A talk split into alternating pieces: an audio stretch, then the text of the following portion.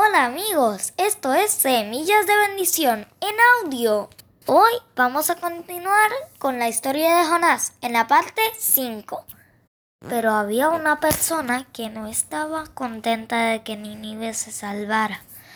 Jonás estaba molesto.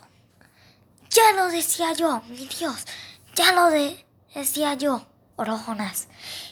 Hiciste lo que pensé que harías cuando aún estaba en mi tierra. Por eso quise huir lejos de ti. Yo sé que eres un Dios muy bueno, te compadeces de todos. Jonás dijo, cuando vas a castigar y, y las personas se arrepienten, tú cambias de opinión y no lo haces. A mí me molesta que no hayas castigado a Nínive. Por eso prefiero que me quites la vida. Dios le respondió a Jonás, ¿qué razón tienes para enojarte así? Pero Jonás no le respondió. Salió de la ciudad y se fue a sentar a un lugar donde podía verlo todo. Luego construyó un refugio y se puso a esperar lo que iba a pasarle a la ciudad.